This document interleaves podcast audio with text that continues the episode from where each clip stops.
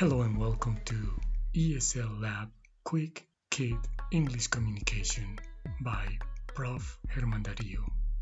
Bueno, en realidad me alegra mucho que esté escuchando este sistema de comunicación asertiva, donde sentaremos las bases para comunicarnos en otro idioma. Y antes de comenzar, quiero decirle que debe de sacar de su tiempo unos minutos para estar totalmente tranquilo, relajado, en un lugar donde no hayan interrupciones. Me gustaría que se concentrara en el sonido de mi voz y cerrara los ojos ya que vamos a utilizar mucho de la mente, la imaginación y la creatividad para poder sincronizarnos de una manera efectiva y llegar a ese ideal de pensamiento donde la información puede transcurrir mucho más ordenadamente. Tome una respiración profunda y exhale lentamente.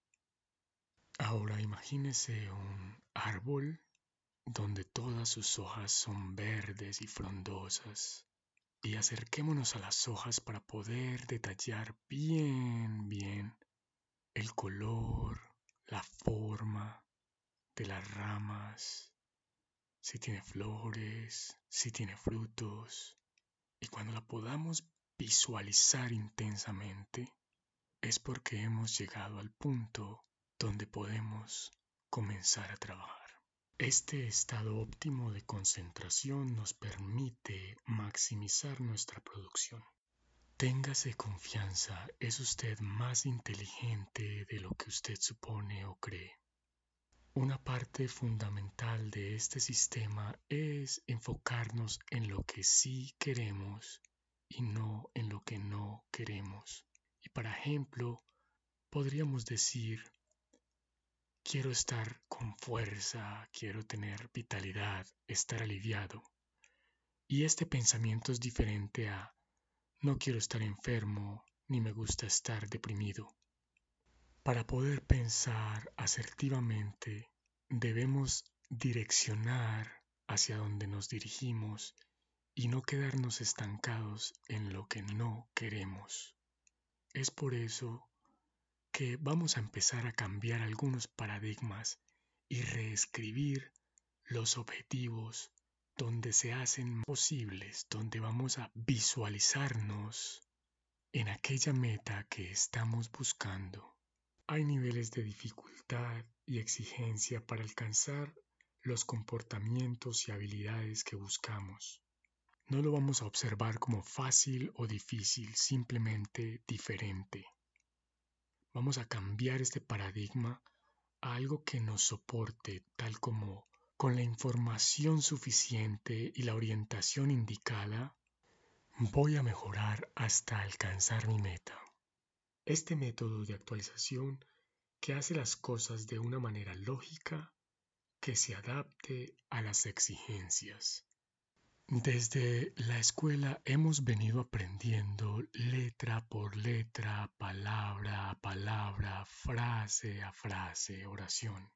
Nosotros tomaremos otro camino. Vamos a coger pedazos enteros, ideas concretas, con situaciones de nuestra vida cotidiana que tengan asociación directa con lo que nos ocurre y lo que queremos saber, con la intención de exigirle a nuestro subconsciente que tenga palabras listas, sinónimos de expresión y de esta manera ensamblar bloques de pensamiento completos y no frases sueltas por si algún día las llegamos a necesitar. Voy a necesitar de usted tres párrafos diferentes de once líneas cada uno en el idioma materno, es decir, en español, con los siguientes parámetros un título, una oración inicial, sujeto, verbo y complemento y dos o tres ideas que la soporten, ya sea de habilidades, ya sea sustento del pasado, y finalmente una oración de conclusión.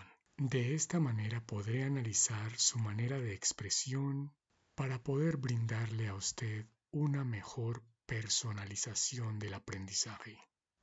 El primer párrafo acerca de usted, quién es como persona, qué ama hacer, cuál es su proyecto, dónde le gustaría estar en un futuro próximo. Siéntase libre de explicar o exponer sus puntos de vista que no sobrepasen 11 líneas. El segundo párrafo, título, los mismos parámetros, pero este va a ser acerca de algo que le interese a usted, alguna noticia, algo que le haya sucedido, algo que se deba de contar, que no sobrepase 11 líneas. Y para el tercero, una situación que suceda en el mundo que o le gusta en la manera que es y está o que le gustaría ver cambios. Once líneas, un título. Una vez terminado, puedes enviármelo a mi correo profgermandario.gmail.com El tiempo indicado para cada párrafo es de 30 minutos cada uno.